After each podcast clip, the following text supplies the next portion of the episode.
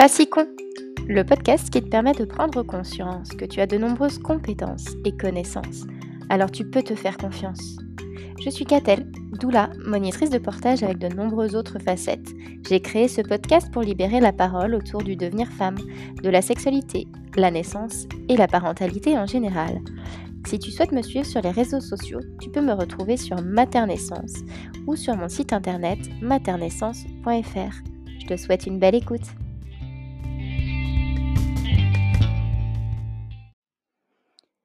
C'est avec joie que je vous partage ce neuvième épisode. Sois la bienvenue. Nous allons évoquer avec Cécile du compte Instagram The Zèbre son parcours, ses envies et ses naissances, ses deux enfantements qui l'ont menée à devenir sage-femme. Elle est actuellement en troisième année et elle nous partage avec beaucoup d'humilité ses apprentissages et le contenu de ses études et comment elle en est arrivée là.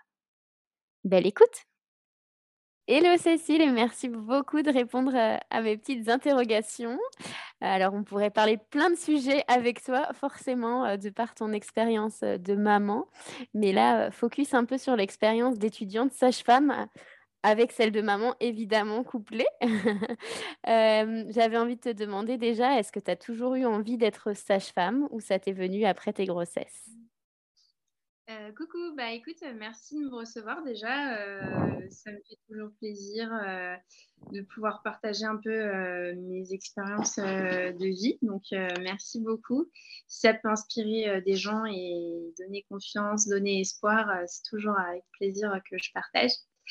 Alors, pour répondre à ta question, est-ce que j'ai toujours voulu être sage-femme? C'est marrant que tu me poses cette question aujourd'hui parce que je suis en troisième année là. Il y a plein de choses qui se remuent euh, en ce moment et je pensais beaucoup à cette question aujourd'hui. Et en fait, j'ai envie de te dire oui et non. Est-ce que ça a toujours été là Oui et non?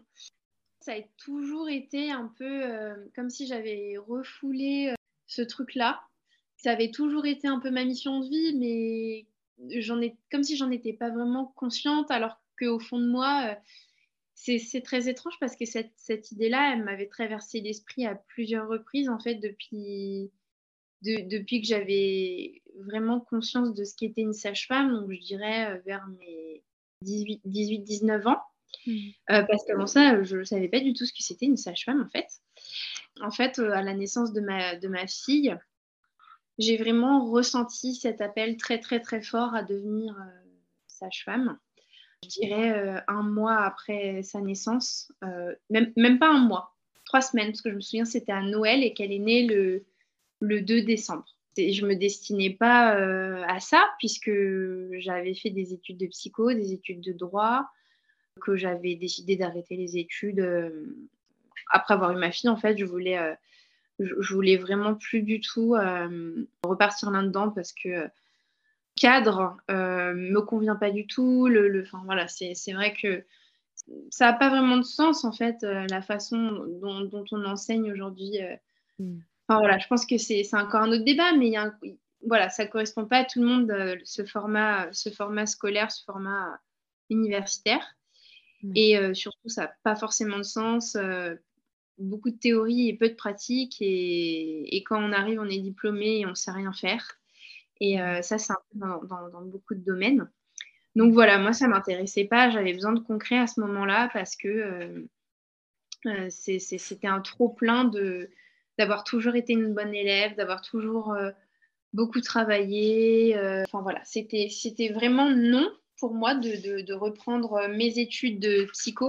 Et puis en plus, à ce moment-là, j'avais mon frère qui se lançait dans les études de médecine pour avoir beaucoup de monde euh, dans mon entourage qui s'est lancé là-dedans, euh, pour avoir une maman médecin et tous les amis de ma maman médecin, tous les enfants de ma maman, de, des amis de ma maman médecin, ça m'avait pas donné du tout envie.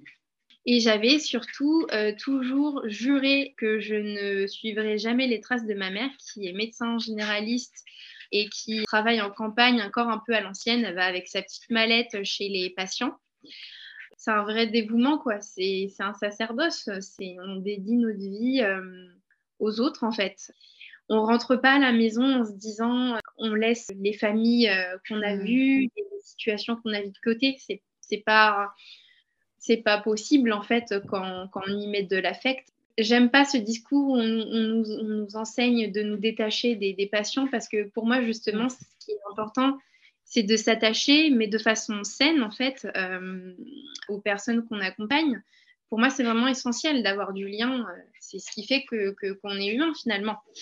Donc voilà, je voulais, je voulais pas du tout me, me lancer là-dedans parce que c'est vrai que en tout cas, la façon dont ma maman a mené euh, sa carrière, euh, moi, je me suis sentie très délaissée en tant qu'enfant. Mmh. Euh, et elle en a vraiment pris conscience, ma mère, je pense, vers l'adolescence, où moi, je lui ai balancé en pleine figure, en fait, que j'avais manqué de ça. Et à partir de ce moment-là, c'est vrai qu'elle a été, elle a commencé à être un peu plus présente. C'est quelque chose qui a été douloureux dans mon enfance. Mm. Et je m'étais jurée de ne pas suivre euh, de carrière médicale euh, pour ça. Voilà. je me destinais pas du tout à ça. Puis moi, j'avais pas fait un bac général et encore moins un bac scientifique. J'avais fait un bac euh, technologique. Donc je m'étais toujours dit, bah non, de toute façon, c'est pas pour moi en fait. Et puis quand je m'étais lancée en STG au lycée, c'était clairement pour rien faire parce que j'en avais marre en fait qu'on ait des exigences de fou sur, sur mes épaules parce que j'étais euh, j'étais euh, très euh, très littéraire, très très voilà, très j'avais des bonnes notes à l'école sans travailler en fait. Hmm. Et on mettait beaucoup d'espoir sur mon dos. Et moi, j'en avais marre et j'avais décidé de faire ça. Et j'avais dit, de toute façon, c'est pas comme si je voulais faire des études de, de santé, donc on s'en fout. et en fait, voilà, c'était pas, pas au programme, mais au fond. Euh, et je me souviens, il y avait un, un reportage, euh, comme ils font souvent sur TF1 le samedi après-midi, mmh euh, où il y avait une sage-femme, je savais même pas que c'était possible à l'époque. C'était une sage-femme qui accompagnait les naissances à domicile, et puis les reporters, en fait, ils la filmaient arriver chez les couples avec son petit kangou et tout, avec tout son matériel dans la voiture. Je me disais, oh, euh, quand même. On va chez les gens, on va voir euh, des bébés naître. c'est sympa mmh. quand même. Euh, ça me correspondait en fait parce que ça, a toujours été clair que je suis pas une personne qui peut travailler en salariat, ça c'est sûr. Mmh. donc c'est très cool aussi de faire son emploi du temps, d'être en lien avec les familles, cette relation qu'on tisse. J'avais trouvé ça super cool. Peut-être que c'était resté inconsciemment dans un coin de ma tête. Euh, et, puis, de fil en aiguille, comment c'est venu tout ça euh, Ça a été en fait plein de petites, euh, plein de petites graines en fait sur, sur mon chemin. Mmh. Il y a eu ensuite, du coup, ben, quand je suis tombée enceinte avec mon chéri, la première fois, c'était pas prévu. J'étais en licence 3 de psycho. Et donc, j'étais tombée enceinte, j'avais un stérilet, c'était pas attendu. Et puis, ce bébé-là, on l'a perdu. Et en fait, ça a été très douloureux parce que nous, on avait euh, très envie d'avoir un bébé. Mm. C'était très clair dès qu'on s'était rencontrés. Et du coup, c'était douloureux euh, de perdre un enfant alors que on se retenait d'en de, avoir un parce qu'on voulait finir les études et qu'on n'avait vraiment pas de sous à cette période. On n'avait vraiment, vraiment pas de sous. C'était une période très, très compliquée je me souviens qu'on était dans, on venait de déménager d'un appartement de Villeneuve d'Ascq pour aller à, Lille. On n'avait pas de sous pour se chauffer. Euh, il faisait super froid l'hiver à Lille. Je ne sais pas s'il y, a des auditeurs euh, qui nous écoutent et qui habitent dans le Nord, mais l'hiver dans le Nord, quand on n'est pas habitué à ce froid-là, c'est encore plus difficile. et on se chauffait comme ça. Euh, on habitait dans un, dans un rez-de-chaussée hyper sombre, pas du tout en fait, on n'avait pas la lumière du, jour. Il faisait super froid, super humide. Hmm. C'est vraiment dur cette période. En plus, on, sortait d'une grosse crise de couple. On avait vraiment failli se séparer. Et je pense que ce bébé-là, ben, il est arrivé euh, peut-être pour nous envoyer un message, nous dire ben non, mais vous séparez pas. En fait, il y a, une histoire à écrire à deux. Il y a hmm. plus. Et euh, au final, ben, on s'est pas séparés. Et, euh, très rapidement, moi j'ai tout lâché. On est revenu s'installer en région parisienne auprès de ma famille. Cinq mois après, j'étais enceinte de ma fille. C'est un peu compliqué parce que c'est vrai que notre entourage ne comprenait pas trop déjà, premièrement, le choix de garder cet enfant. Ça, ça a été un peu difficile parce que c'est vrai que finalement, euh, les femmes qui avortent, qui décident d'avorter, reçoivent des pressions. Mais les femmes qui décident de des fois, reçoivent aussi des pressions, surtout quand elles sont jeunes. Mm. Moi, je l'ai vraiment vécu comme quelque chose de difficile. Et euh, après, quand on a décidé d'avoir un enfant euh, bah, consciemment, du coup, ça a été un peu compliqué euh, pour, pour, pas mal de monde. Il y a des gens qui l'ont dit ouvertement, d'autres non. Ouais, ça a été difficile à, digérer. Et puis, je pense que ça a été de dire, bah voilà, c'est comme ça, on veut un enfant, on a vécu cette perte. Vous n'êtes pas à notre place, en fait, vous savez pas ce qu'on ressent. C'est votre vie, C'est notre vie, c'est voilà, on a, on a, je pense que c'était vraiment un gros pas vers, euh, vers, euh, ouais, vers notre émancipation, notre, notre premier pas vraiment dans la vie d'adulte, en fait, euh, de dire, ben, on veut un enfant, on sait ce que c'est d'avoir un... Enfin, on sait ce que c'est de désirer d'avoir un enfant, on a connu la perte aussi. C'est pas parce qu'on a 20 ans qu'on n'est pas légitime, en fait. Et est-ce qu'à ce moment-là, tu étais accompagnée du coup d'une sage-femme? Est-ce hum. que ça fait partie justement de ton chemin ou ce qui a, ce qui a aussi fait qu'on s'est dirigé vers, vers une sage-femme, vers l'accompagnement global, c'est que donc cette fausse couche, en fait, cette première grossesse, ce qui s'est passé, c'est que j'ai appris que j'étais enceinte et puis moi, j'y connaissais rien sur le, la marche à suivre, les examens, tout ça. Enfin, je ne connaissais pas du tout. Et donc, euh, on a été dirigé pour faire une échographie de, datation. Oui c'était impersonnel, quoi, en fait. On était dans un, dans un cabinet avec des gens qu'on ne connaissait pas et qui, clairement, en fait, n'en avaient rien à faire de nous. On était juste impatients, enfin, un, couple euh, parmi tant d'autres, euh, parmi les, les, 50 autres de la journée. Déjà, à, ce moment-là, ça m'avait fait bizarre de me dire, euh, mais en fait, nous, on attend la vie. On n'est pas venu parce que on a une grippe en fait, où on a un rhume, on porte la vie, enfin je porte la vie et, euh, et je suis traitée comme un, un banal patient qui vit euh, juste un petit truc banal de sa vie. Ben, pas du tout en fait. Euh. Pour moi, c'était un peu déjà le, le, premier étonnement. Je trouvais pas ça normal en fait. et puis ensuite, on a été quelques semaines après, été voir une une, gynécologue pour euh, faire une, échographie. Et à ce moment-là, elle nous a dit vraiment, euh, sans, sans, tact, euh, que bah, du coup, l'embryon, le bébé, le cœur ne battait plus. Et alors là, ça a été difficile parce qu'encore une fois, c'était une personne qu'on ne connaissait pas, mmh. qui nous annonçait ça sans tact. Et ça m'avait. J'avais pas du tout aimé le contact en fait. Et puis elle, avait, elle était très désagréable. Enfin, c'était vraiment pas du tout une partie de plaisir. Et en fait, à partir de là, euh, mon chéri m'avait, avant ça, oui, j'ai oublié de préciser que mon chéri m'avait montré une vidéo, euh, une vidéo en fait d'une maman qui accouchait dans l'eau. Moi, je, je, connaissais vraiment, vraiment, vraiment rien sur le sujet parce qu'en fait, ça me faisait peur d'accoucher. Donc, je voulais même pas voir, je savais même pas qu'il y avait des gens qui filmaient leur accouchement. Euh, et euh, je ne savais même pas qu'on pouvait accoucher chez soi, je ne savais pas qu'on pouvait accoucher dans l'eau, je ne savais mm. rien du tout. Je partais de, zéro. Potentiellement parce que tu avais beaucoup vu aussi les médias, euh, à part cette femme qui t'avait marqué, mais c'est, c'est souvent la première grossesse qu'on n'a aucune connaissance en fait de ce qui nous attend vraiment et que si on ne cherche pas d'ailleurs, on peut rester sur ces notions-là.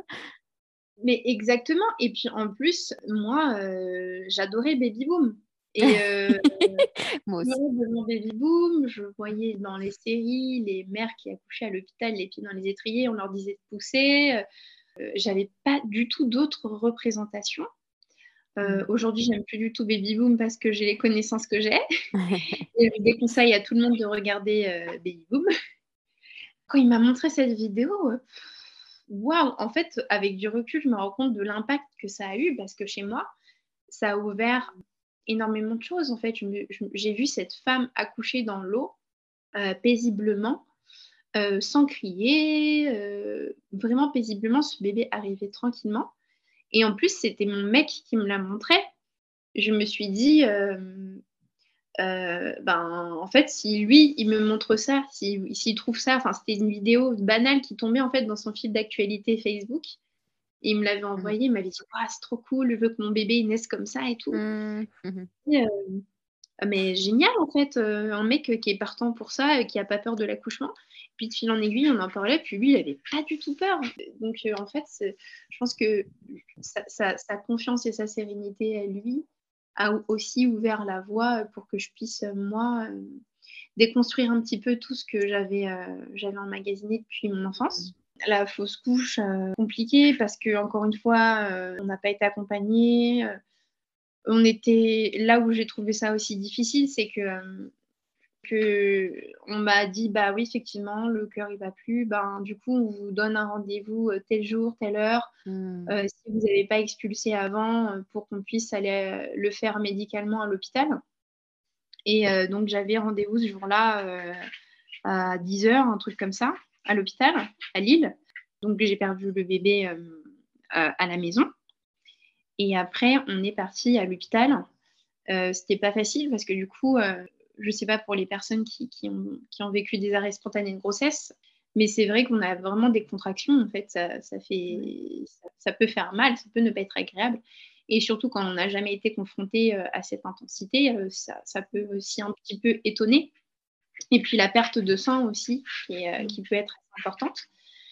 Je, me souviens, on était dans, la voiture et puis sur le chemin, euh, on n'avait pas pu se garer à côté, donc je devais marcher. J'ai marché beaucoup, j'ai marché 10-15 minutes dans le froid. C'était euh, pas agréable. Puis je suis arrivée à l'hôpital et euh, des gens m'ont fait attendre dans une salle d'attente avec plein de femmes enceintes. Euh, j'ai pas compris pourquoi on m'a pas pris en charge directement. on m'a fait attendre alors que ben, j'étais en train de souffrir dans la salle d'attente, en train de faire ma fausse couche devant des femmes qui étaient euh, enceintes, qui attendaient pour des consultes.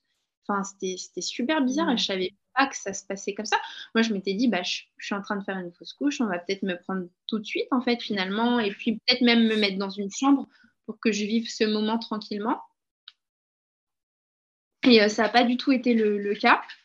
Moi, j'étais là, je faisais des allers-retours entre les toilettes, entre la salle d'attente, j'étais en train de pleurer, puis j'arrivais pas en même temps. Enfin, c'est difficile parce que j'avais.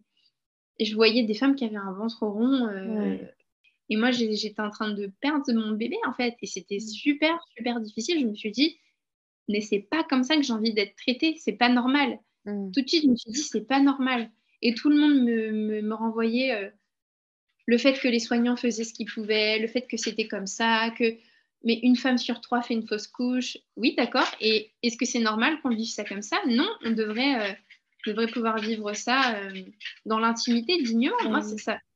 Plus le temps passe et plus je prends du recul euh, et plus je me rends compte que non, c'est pas normal de, de vivre sa couche dans une salle d'attente, en fait. Oui. Donc là, bah, deuxième grossesse, du coup, avec mon chéri, c'était clair que je n'allais pas mettre les pieds à l'hôpital. C'était clair, net et précis pour nous deux. On ne voulait pas de ça. Mm. On voulait euh, être traité dignement. Et donc, on s'est, euh, je commençais à me renseigner sur, euh, sur l'accouchement à domicile, etc. Donc voilà, j'ai découvert tout ce monde-là. Et, et, après la naissance, le, le, le, suivi global, c'était c'était incroyable en fait, parce que mm. j'avais j'avais tout ce que j'avais. Ouais, c'était ce que j'avais espéré en fait, d'avoir une sage-femme qui est là, qui s'occupe de toi pendant toute ta grossesse. Euh, tu sais qui va être présente à ton accouchement, ça c'était très important pour moi. Euh, j'avais toujours dit euh, à mon chéri que pour moi c'était important de savoir qui allait être là le jour de la naissance. Je, trouve ça totalement fou de se dire que on, peut ne pas savoir sur qui on va tomber le jour J. mais je trouve ça incroyablement angoissant en fait à, un moment crucial comme ça de sa vie, mais ça me semblait mais inconcevable, vraiment. Tout ça, voilà, ça tournait dans ma tête et puis j'ai vraiment euh, adoré euh, le, suivi, l'accompagnement global. Ouais, je m'étais pas dit que j'allais devenir sage-femme. Je trouvais, je, trouvais ça, euh, je trouvais ça sympa ce que faisait ma sage-femme, mmh. mais sans plus. Je n'enviais pas ce, ce métier, ce mode de vie, ce métier. Tu avais un peu mis les barrières sur le côté justement libéral à venir chez les gens et comme tu l'expliquais en euh, fait. Je, pense qu'il y avait ça et puis il y avait aussi euh, bah, qu'est-ce qui est intéressant dans ce métier? Enfin, Ouais, je sais pas, ça m'intéressait pas plus que ça. Je me disais, oh, ça doit être chiant en fait, euh, pas, pas, si passionnant que ça. Enfin voilà, j'avais vraiment ce truc-là. Et en fait, j'ai enfanté avant que la sage-femme arrive. Mmh. C'était vraiment un accouchement euh, très intense euh, parce que j'ai pas senti que j'avais eu des contractions dans la journée. Mmh. En fait, j'ai directement poussé et j'ai poussé pendant deux heures et demie toute seule à la maison. Et en fait, mon chéri, il avait appelé la sage-femme et il lui avait dit que je commençais à avoir des contractions. Donc, elle mmh. avait dit de rappeler euh, quand ça s'intensifierait, quoi. du coup, lui, il n'avait pas compris que, que, que, c'était imminent. L'information euh, n'avait pas été transmise correctement, on va dire. C'était très, très intense parce que j'avais, au fur et à mesure, j'avais détricoté toutes mes croyances autour de, l'accouchement. Mmh. Euh, donc, je n'avais pas peur d'accoucher. Ouais, j'avais, j'avais tout déconstruit à, à, fond, à fond, à fond, à fond. J'avais pas anticipé forcément le fait que je n'aurais pas l'augmentation graduelle en sensation. D'accord. En fait, je suis rentrée chez moi, je me suis déshabillée, je me suis démaquillée, je suis allée dans mon lit. Et euh, au bout de trois minutes, j'ai eu des poussées réflexes. En fait, je me suis allongée trois minutes et j'ai commencé à avoir des poussées réflexes. Et j'ai dit à mon chéri, là, c'est maintenant, tout de suite, je suis en train d'accoucher ouais, j'avais pas été préparée à ça parce que moi, tout le monde me disait, tu vas voir, ça va durer des heures. Tu vas avoir des toutes les 10 minutes, toutes les 5 mhm. minutes, 3 minutes. Déjà, ce truc-là euh, qui n'a pas de sens. Euh, j'ai pas été préparée au fait que j'allais pousser directement. En fait, mon corps allait pousser directement parce que c'était pas moi qui poussais consciemment. Oui. Euh, donc voilà, ça, ça a duré deux heures et demie. Après, ma fille est née. C'était très intense parce que pour avoir vécu mon deuxième accouchement, j'avais aucune connaissance à ce moment-là, donc je ne sais pas quelle était la présentation de ma fille, comment elle s'était, comment s'était positionnée, etc. Mais je sais que c'était compliqué. C'était... Et puis, un premier bébé, euh, moi, je n'avais pas, pas connaissance de ça à ce moment-là. Mais un premier bébé, il a souvent tendance à descendre, puis à remonter, puis à descendre, puis à remonter. Et euh, ça a fait ça pendant, euh, pendant deux heures. pendant deux heures, mon corps poussait et la tête descendait, la tête remontait. Mm. Et euh, j'avais pas beaucoup dormi, je devais peut-être avoir 4 heures de sommeil. Mm. Donc j'étais fatiguée. Et puis toute la journée, j'avais été debout. Euh, C'était une journée où je m'étais pas du tout reposée. Oui. Mm. Euh, accouchement très intense, très très très intense, postpartum très difficile. Et ouais, en fait, je pense que ça m'a beaucoup appris euh, dans le sens où j'ai vu de quoi, de quoi j'étais capable, de quoi le corps des femmes était capable. J'ai vu aussi ce que je pouvais, ce que pouvaient vivre les, enfin, ce qu'on vivait en fait en postpartum. Pas mhm. toutes, parce que j'ai vécu un deuxième postpartum qui a été très agréable, qui a été parfait. J'étais sur un petit nuage euh, pendant, pendant quatre mois, je ne redescendais pas. C'est possible aussi, heureusement qu'il y a des postpartums qui se passent bien. Ça se passait super bien. Et euh, le premier, non, c'était pas bien passé, puis c'était difficile parce que j'avais une, une grosse déchirure en fait. Parce qu'avec du recul, je pense que la, position que ma fille avait adoptée, en fait, euh, pendant l'accouchement, c'était un peu compliqué. Et à la fin, euh, chéri, à un moment donné, m'a dit de, pousser parce que lui, il ne le sentait plus. Puis on était tout seul, en fait. On, s'est juste laissé guider par notre frère. Et lui, euh, voilà, il ne le sentait plus. Il m'a dit, vas-y, pousse et tout. C'est à ce moment-là que j'ai vraiment beaucoup déchiré. Parce que ça faisait 15 minutes que ses épaules étaient coincées. Et j'ai poussé, poussé. Et là, j'ai vraiment beaucoup déchiré. Euh, et du coup, je n'avais pas les connaissances que j'ai aujourd'hui pour aider à la cicatrisation avec euh, le miel, euh, l'argile, les, eaux florales, tout ça. J'avais pas du tout ces connaissances-là. J'ai rien fait et j'ai souffert pendant trois mois dès que j'allais faire mmh. pipi. Donc je me retenais, je faisais pipi peut-être une ou deux fois par jour. Me souviens, c'était vraiment une douleur, mais horrible. Et je prenais pas de médicaments. Enfin, je prenne parfois quand c'était insupportable, mais ça suffisait pas. Donc, j'ai vraiment vécu un postpartum difficile au niveau des douleurs. J'avais un bébé compliqué. Euh, j'étais seule. C'était vraiment dur. Et en fait, euh, à ce moment-là, c'était la période aussi où j'ai ressenti fort, fort, fort l'appel de, pour devenir sage-femme. Et ça me semblait, euh, ça me semblait à la fois possible et à la fois impossible. Et puis au bout de quelques, quelques semaines, ça tourne en boucle dans ma tête. Toute cette phase de, de, Covid, de confinement, je pense une grande partie d'entre nous, on a vécu un peu une phase d'introspection. Et c'est là que je me suis dit, bah, en fait, on ne sait pas de quoi est fait demain, donc c'est maintenant ou jamais. Dit dans ma tête, je suis jeune. Et là, en fait, j'ai envie de, de, tracer ma vie comme je l'entends. Et c'est maintenant ou jamais dans, ma vision des choses pour se lancer euh, idéalement dans, dans des études à nouveau. Hmm. J'ai commencé à oser en parler à mon chéri. J'avais trop peur de sa réaction. Hmm. Et en fait, il m'a il m'a suivi euh, tout de suite en fait. Je... Hmm. C'était un grand étonnement, un grand soulagement et en même temps beaucoup de bonheur de voir que lui, il trouvait ça crédible en fait. Euh, j'habite en, en, Ile-de-France. Je me suis inscrite en Belgique et je me suis dit on, verra ce qui se passe, on verra comment on s'organise. De toute façon, c'est pas dit euh, que je sois prise. Et euh, jusqu'au début du mois de septembre, en fait, j'avais pas de, de, de, réponse positive, j'avais que des refus. Hmm. Et le 4 septembre, j'ai eu une réponse positive. J'ai des phases de, de motivation, des phases de démotivation. C'est puis j'ai eu, mon, j'ai mon fils et alors là, hmm. j'ai vécu une naissance incroyable, incroyable, incroyable, une grossesse incroyable, une naissance incroyable, un postpartum incroyable. C'était tellement beau. Puis euh, ouais, ça m'a beaucoup appris parce que j'ai décidé de mener une grossesse euh, libre. J'ai fait ce qui m'a, ce qui m'appelait euh, en termes de suivi, d'examen. Et puis, on a planifié du coup une naissance à la maison euh, non assistée. C'est génial. Enfin, en fait, notre premier enfant nous a beaucoup appris sur nous-mêmes, je pense, chacun de notre côté et sur nous en tant que couple. Mhm. Puis un premier enfant, c'est tout un remaniement de la famille en fait. Notre fils, il est venu, euh, ben déjà c'était pas attendu. Mhm. Et puis en, plein début de deuxième année euh, d'études. C'était beaucoup de bouleversements et au début, c'était difficile pour mon chéri à accepter. Cette grossesse, elle nous a tellement soudés euh, de vivre ça comme c'était notre petit secret en fait.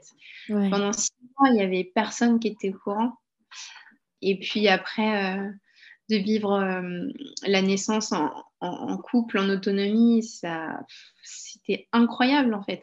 On l'avait déjà vécu la première fois. Alors la sage-femme était arrivée après la naissance de notre fille. Là, on l'avait vraiment vécu de A à Z dans notre bulle, dans notre cocon, tout calmement. C'était trop beau. Et ouais, j'ai beaucoup appris déjà avec cette naissance. Parce qu'avec la naissance de ma fille qui avait été très intense, j'avais j'avais imprimé le fait que ben, toutes les filles qui racontaient des naissances euh, sans aucune, aucune, aucune douleur, aucune intensité. C'était des, menteuses. c'était pas possible. elles, enjolivaient un peu l'expérience et en fait, je l'ai vécu pour mon fils. Mmh. Alors, je sais pas euh, si c'est parce que j'avais atteint un autre niveau de déprogrammation ou parce que c'était mon deuxième, ou parce que tout simplement chaque naissance est différente, ou parce que c'était aussi ce bébé-là qui était différent. Mmh. Mais en tout cas, c'est incroyable parce que euh, de A à Z, j'ai pas eu mal. Et en fait, quand mon fils, il est sorti, je me souviendrai toute ma vie, il m'a dit, la tête est là. Et dans ma tête, je me suis dit, mais qu'est-ce qu'il me raconte? La tête est là. Non, mais il est, il est con ou quoi? Il n'y a, a, rien qui est sorti là. J'avais même mmh. pas senti. Et j'avais vraiment pas senti. C'était tout doux, tout de A à Z. Cette naissance était super douce. Euh, donc, euh, ça m'a aussi appris ça. Euh, j'ai eu un bébé qui a mis du temps pour prendre sa première inspiration. Il euh, faudrait que je regarde sur la vidéo de la naissance, mais il a pris, il a pris peut-être deux ou trois minutes avant de prendre sa première inspiration. J'ai aussi déconstruit encore plus certaines choses à propos de, de, de ben voilà, de l'atterrissage des bébés. Oui. J'appelle ça comme ça, l'atterrissage. Oui. Tu es encore toute euh, bouleversée quand tu le revis euh, dans tes bah, paroles. Là, je vois. Je ne sais pas ce qui se passe en ce moment. Je suis très sensible à propos de. Enfin, c'est peut-être parce que je, je sors je sors d'une naissance il y a tout juste une semaine. Ouais, ça me, ça me, ça me, ça me bouleverse parce que, en fait, chaque naissance, elle, t'apporte euh, une claque d'humilité. En tout cas, quand tu te connectes vraiment à l'essence même de ce qu'on est en tant qu'être humain, tu mets tout ce que tu as appris toute ta culture, toutes tes croyances, tout de côté et que tu te poses et que tu te connectes à l'énergie du lieu de naissance, à l'énergie de la maman, à l'énergie du bébé, que tu te connectes à tout ce qui se passe euh, et que à chaque naissance à laquelle tu assistes, que tu vis, tu, tires des enseignements incroyables. C'est aussi ça, en fait, que j'aime beaucoup dans, dans, le, dans le fait ouais, de métier de sage-femme. C'est que ça te, ça, te, ça te rappelle que qu'on est, qu'on est vraiment tous très, très, très égaux, dans le sens où on, est vraiment tous très humains. Il n'y a, pas, a pas de personne supérieure aux autres. La nature est ce qu'elle est. Plein d'enseignements qu'on peut tirer de tout ça. Et euh, c'est ça qui me touche beaucoup aussi. On assiste à une naissance quand on vient, on vient voir une maman qui, vient tout juste de, rencontrer son bébé dans les premiers instants. On est dans une énergie très spéciale en fait. C'est euh, et d'autant plus quand, quand il s'agit de naissance euh, à la maison. Je pense que je réalisais pas, comme je l'avais pas encore vécu moi-même avant d'avoir ma fille, mais aujourd'hui, euh, je le réalise vraiment et c'est ça qui me, qui me touche beaucoup là-dedans. Mmh. Et c'est de se dire que les personnes, les familles ont le droit d'être accompagnées et soutenues avec, avec le plus grand respect et moi, j'ose vraiment le dire en fait parce que on nous apprend à nous déconnecter de tout ça, mais moi, si, je fais ce métier, c'est par amour, vraiment, c'est par amour euh, de l'humanité, des, familles, des bébés, des mères, en fait. Je vais travailler avec amour, je ne vais pas travailler parce que je dois travailler et gagner de l'argent. Non, c'est un, peu, c'est un peu particulier parce que je fais des études qui sont très factuelles, très... Euh, oui, j'allais justement te poser la question euh, par rapport à tout ce que tu évoques, d'avoir eu besoin de déconstruire énormément de choses et de justement là arriver dans des études sage-femme ou, euh, alors étant infirmière de, de métier, j'imagine bien combien tu l'as un petit peu sous-entendu, le fait de, garder une certaine distance, euh, d'être euh, dans l'empathie et comment tu vis du coup. Enfin, je, ne peux qu'imaginer que ça vient vraiment te demander beaucoup de peut-être d'efforts ou de comment c'est perçu. Est-ce que tu arrives à être justement dans ce même discours auprès de tes collègues, enfin tes futurs collègues, tes, tes partenaires de formation, tes profs?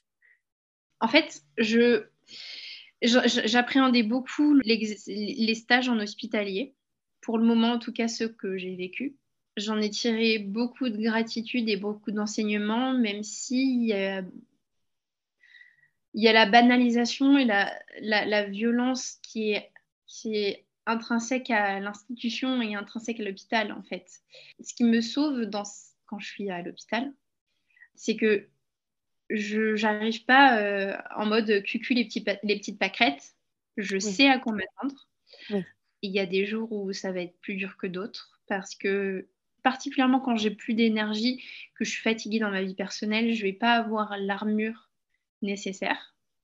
Et là, je vais être très perméable et là, je peux facilement avoir les, les larmes qui me montent.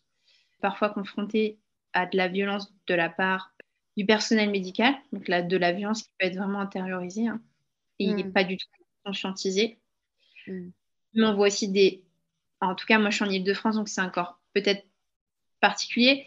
Mais on, a beaucoup de, mères qui ont des vies personnelles très difficiles, des vécus de violences intrafamiliales, conjugales, mm. des passés de violences ou des femmes qui ont fui leur pays parce qu'elles ont subi des viols de guerre, qu'elles ont subi des mutilations génitales.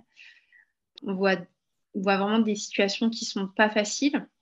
C'est difficile, mais euh, moi, en fait, quand je rentre, quand je vais voir une, des mamans comme ça, quand je sens qu'il y a, voilà, qu'il y a moyen de, discuter, qu'il y a une ouverture, ou même quand il n'y en a pas, j'essaye toujours de, de, montrer qu'en fait, euh, au-delà de l'aspect médical, je, peux aussi être une, présence, une personne à qui on peut parler. Moi, j'essaye de, un petit peu bousculer les, barrières qu'on peut avoir. Il y a des fois, c'est plus facile que d'autres. Après, euh, je n'ai pas encore beaucoup euh, d'expérience en, hospitalier. Après, je dis toujours aussi que je viens, euh, alors moi j'appelle ça le mode Élise Lucet, je viens en mmh. mode journaliste considère pas comme une stagiaire, je me considère comme une journaliste. Mon rapport de stage, c'est ce que je note sur mon petit cahier euh, de ce que je vois, ce que je repère. Je prends de la distance avec l'institution et avec ce qui s'y pratique, mais avec les patients, j'essaye d'être euh, là et d'être, euh, enfin les patients, avec les, les, les, les mères, j'essaye d'être là et de leur faire vraiment comprendre que bah, je ne suis pas juste un personnel qui est là pour regarder euh, l'aspect mécanique, mais qui a aussi... Euh, et c'est toujours important pour moi euh, de ne pas faire à la place des mères. Alors ça, au début, ben, les premiers jours où je devais apprendre les gestes techniques, forcément, j'étais pas forcément dedans parce que je devais apprendre la technique. Mais au fur et à mesure, j'expliquais aux mères, vous savez, est-ce que vous avez une épisiotomie? Oui, non. Ah, oui, vous avez une épisiotomie. Est-ce que vous savez ce que c'est? Est-ce que vous voulez savoir ce que c'est? Est-ce que vous voulez euh, qu'on regarde ensemble, que je vous dise où, on a coupé, où il y a des points? Comment prendre soin de cette cicatrice pour que pour vous, ça aille mieux? Vraiment essayer d'inclure les femmes euh, dans, l'examen. Donc, euh, est-ce que vous savez pourquoi on regarde les seins? Est-ce que vous savez pourquoi on regarde les quantités de sang, etc. Pas juste, en fait, dire euh, on va regarder ça, on va regarder ça. Vraiment être dans, une démarche où, euh, où les femmes, en fait, elles sont pas passives. Ça, c'est important dans les structures, est-ce que ça te semble envisageable, ça, de, poursuivre cette pratique-là d'inclusion et de, en fait, de donner aussi toutes les clés à la femme pour éventuellement faire seule ce qui est possible de faire et au moins comprendre les soins qu'elle reçoit? Ça te semble quelque chose qui perdure après chez les soignants où, euh, en fait l'institution fait que euh, par manque de temps, par euh, nombre trop conséquent, fait que tu, ne peux plus après, quand tu n'es plus stagiaire, tu ne peux plus prendre ça en compte? Bah, je pense que ça dépend déjà d'une sage-femme à l'autre, de sa personnalité, de mmh. sa façon de travailler. En tout cas, moi, c'est ce que j'ai vraiment remarqué sur le terrain. Il y a des sages-femmes qui n'ont pas le temps et qui ont une liste comme ça de mm. trucs à faire dans la journée et qui prennent quand même le temps avec chaque patiente, qui accompagnent quand il y a du mal-être ou des pleurs qui peuvent prendre une heure dans une chambre s'il y a besoin. Même s'il y a d'autres choses. Alors, je parle pas, euh, je parle vraiment quand on va être dans du, dans du postpartum. Oui, voilà. Il y a une grosse urgence à les gérer, bien sûr.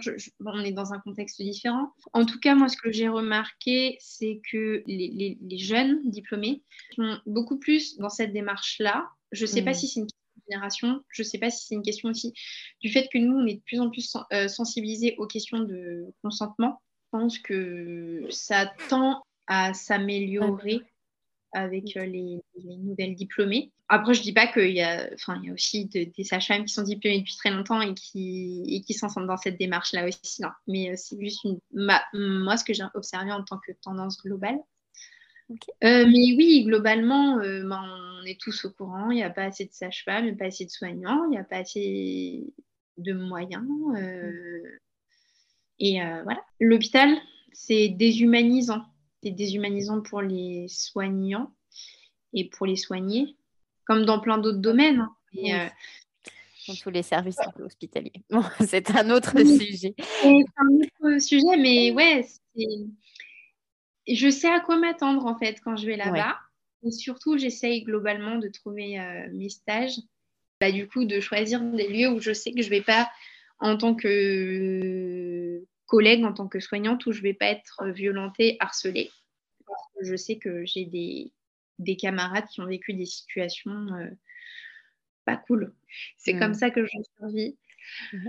Je, mais je tire aussi beaucoup de gratitude parce qu'en fait, je rencontre des personnes qui ont des, des vies très éloignées de moi et euh, encore une fois, même si c'est pas l'exercice que je vais avoir plus tard que de travailler en hospitalier, je rencontre des femmes qui ont des histoires puissantes, même si, même si elles sont douloureuses, elles sont puissantes dans le sens où on se rend compte qu'il y a encore des, des, combats à mener et que la condition des femmes, euh, elle n'est elle est pas encore ce qu'elle devrait être.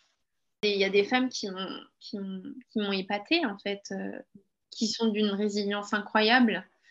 Ça m'apprend. et puis après aussi, c'est sûr, je ne vais pas le nier sur le, le côté geste technique. Euh, ça m'apprend aussi, en fait, d'être en hôpital. C'était très dur au début quand je devais faire euh, tous les tests de Guthrie euh, sur des petits bébés, euh, puis faire les prises de sang, alors que des fois, c'est pas totalement justifié, c'est juste qu'on fait des trucs de façon routinière. C'était dur. Ce que je leur disais à ces bébés-là, dans ma tête, ou quand je leur parlais, pendant j'étais en train de, m'occuper d'eux, je leur disais merci et pardon. Merci euh, pour moi et pour tous les, toutes les mamans que, ça va aider après que je puisse me former et pardon euh, en mon nom de faire ça et pardon euh, au nom de, tous les soignants et de toute l'institution euh, de, de, vous traiter comme ça parce que c'est pas ce que vous méritez vous méritez pas d'être juste le bébé de la 123 pour trois jours. Et non vous méritez d'être traité dans votre humanité entièrement. Et c'est ça qui est difficile c'est qu'à l'hôpital on va prendre une garde le lundi. On va revenir le jeudi, pas tout le temps, hein, des fois on enchaîne les gardes, mais quand on revient plus tard, on ne sait pas ce qui s'est passé pour euh, telle ou telle maman qui nous a raconté euh, des situations difficiles. Parce que des fois on n'est plus avec les, mêmes soignants. Et donc du coup on n'a pas la continuité. C'est aussi en ce sens-là que c'est déshumanisant et que l'accompagnement global c'est tout autre chose en fait parce que on a beaucoup plus d'impact en tant que sage-femme euh, quand on fait de la global. On tisse une relation de confiance, on tisse un lien. Et je dis pas qu'on peut pas tisser de lien à l'hôpital, mais c'est compliqué de tisser un lien en C'est pas la même chose. C'est un lien très bref, en fin de compte, euh, comme tu évoquais en début d'enregistrement sur le fait que c'est des personnes que tu vas pas connaître, qui vont être là pour le plus grand moment de ta vie, dans ta grande intimité, mais euh, potentiellement, avec, avec beaucoup de chance, ils sont là de A à Z. Euh, sinon, tu rechanges encore de personnes. Effectivement, l'institution n'est pas vraiment faite euh, ben, pour, euh, pour créer ce lien ce lien là et en même temps les soignants ne sont pas du tout briefés en tout cas en formation d'infirmière pour avoir ce lien là au contraire c'est un peu euh, c'est d'ailleurs pas, pas, valorisé du tout ce lien.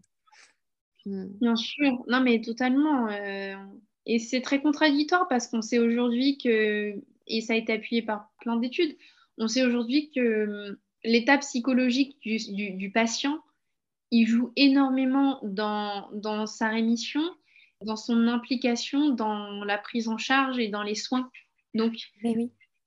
c'est tellement paradoxal en fait. Mm. C'est, on sait, les études sont là et on ne fait pas. Et euh, c'est pareil pour, la, pour le domaine de la périnatalité. On sait tout ça et on ne fait pas. Et il y a des pays où ça se fait. Hein. Ça. Mais euh, on a décidé d'investir ailleurs en France et de privilégier d'autres secteurs. Donc, euh, c'est un choix euh, politique. ça, devient politique, bien sûr. Ouais. La mise au monde de nos bébés est politique, Ah, Quand on, touche un petit peu à ces sujets-là. Est-ce que tu as l'impression, tu évoques quand même les nouvelles générations, et, puis toi, clairement, tu en fais partie, et je me dis, c'est pas anodin que... Euh, ton, homme euh, te montre une vidéo en tout premier lieu d'un truc qui arrive sur Facebook, est-ce que tu as quand même l'impression que les choses évoluent positivement pour la naissance et la périnatalité? Je dirais en termes de connaissances, en termes de peut-être euh, un peu plus de place aux, femmes, à la physiologie? Ah, bah, C'est une question complexe et je pense qu'on n'a peut-être pas encore assez de recul. C'est une bonne question que je me pose aussi je pense que le, savoir, et pas seulement dans le domaine de la périnatalité, mais dans, beaucoup de domaines, il est de plus en plus accessible grâce aux réseaux sociaux, parce que bah, y a des professionnels qui échangent leurs euh, connaissances, qui partagent. Il y a une, une diffusion des connaissances. C'est sûr qu'il y, a un regain d'intérêt pour la question de la périnatalité, pour la question de la grossesse, de la naissance, de, l'éducation aussi globalement. Oui, les mères, euh, je pense que tout doucement, elles commencent à s'éveiller sur de nombreuses questions. Après, c'est pas forcément la majorité des mères et je pense que c'est aussi lié au fait qu'on est dans un microcosme. Et ça fait peur à beaucoup d'institutions et de soignants, en fait, ça. Parce qu'aujourd'hui, ben, une mère qui est informée, c'est une mère qui va euh, remettre en question les protocoles. Remettre en question les protocoles, c'est euh, faire perdre du temps à l'hôpital. Euh, c'est déstabiliser des soignants qui ont été formés à tout protocoliser. Mmh. ça met, je pense, beaucoup de soignants dans des positions n'ont pas envie d'adopter. Puis après, du coup, ça fait aussi réagir les, institutions qui ne sont pas d'accord avec ces vieilles euh, sorcières qui décident d'accoucher toutes seules dans le foin, comme on a pu entendre. Donc, je pense que ça fait euh, aussi euh, peur de voir cette réappropriation des femmes de leur propre corps, en fait, et de leur fécondité et de plein de choses. Donc, euh, de leur sexualité, de, de, tout en fait en général. Je pense que quand on commence à toucher à cette question-là, c'est euh, c'est vraiment tout depuis même depuis l'enfance et de comment tu évoquais l'éducation et les choix que toi tu as fait. Effectivement, ça va ça va de lire. C'est des questions complexes. Peut-être qu'on aura plus de recul dans quelques années. Je sais pas que nos filles euh, nous feront partager d'autres choses. Ce sera. ça, je ne doute pas. Mhm. Ouais, en tout cas, moi, je doute pas sur le fait que tu seras une, euh, une sage-femme euh, de merveilleuse et trop précieuse pour les parents de par justement la façon dont tu, dont tu vois les choses et dont tu les transmets. C'est vraiment super puissant. J'avais une toute petite dernière question parce que du coup, les études de sage-femme, c'est sur cinq ans, je me trompe pas? Ça? Euh, Alors, en France, c'était 5 ans. Je crois qu'ils ont passé ça à 6 ans. D'accord. moi, je suis en Belgique.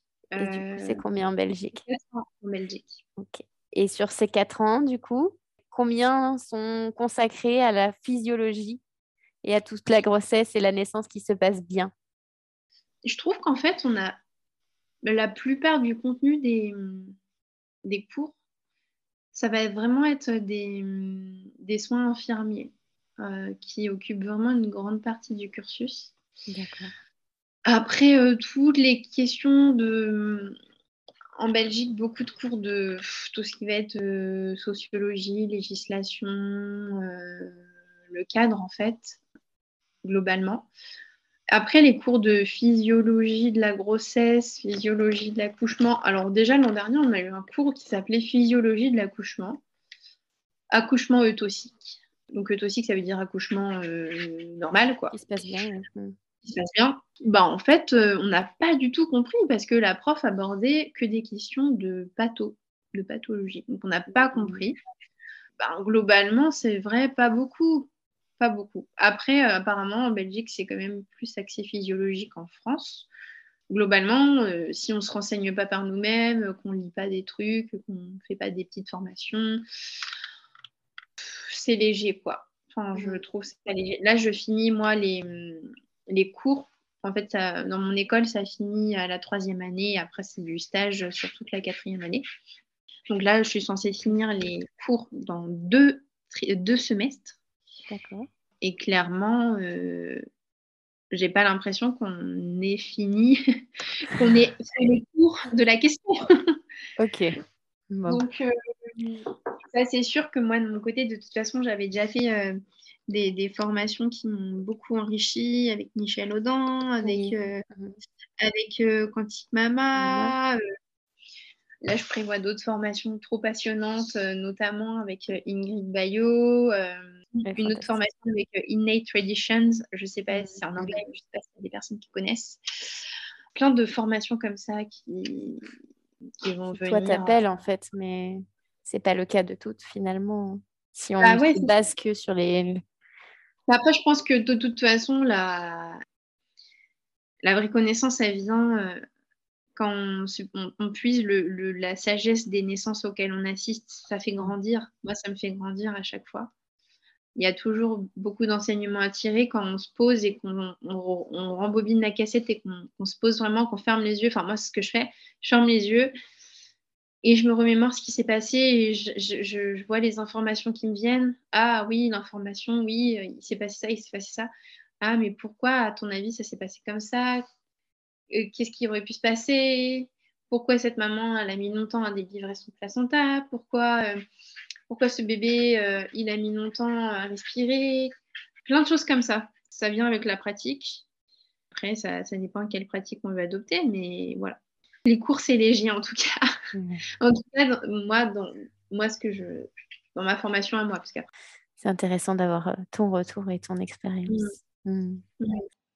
En tout cas, un grand merci à toi, Cécile, à la fois pour ce que tu transmets en tant que stagiaire euh, sage-femme lorsque tu prends soin des futures mamans, des jeunes mamans et aussi des petits bébés qui arrivent euh, dans ce monde, peut-être parfois de façon pas assez respectée, à mon sens du moins, et au tien aussi, je crois. Merci de, croire et de faire en sorte que les choses bougent pour notre génération et celles à venir. Et surtout, merci de ton temps, de nous avoir transmis ton pourquoi, quelques brides de ton intimité et merci pour tous tes partages à travers les réseaux sociaux. Je mets le lien pour ceux qui ne connaîtraient pas encore Cécile du compte The Zèbre. Je vous invite à la découvrir et à aller discuter avec elle. C'est un vrai bonheur pour moi d'avoir euh, pu euh, enregistrer ce podcast à tes côtés.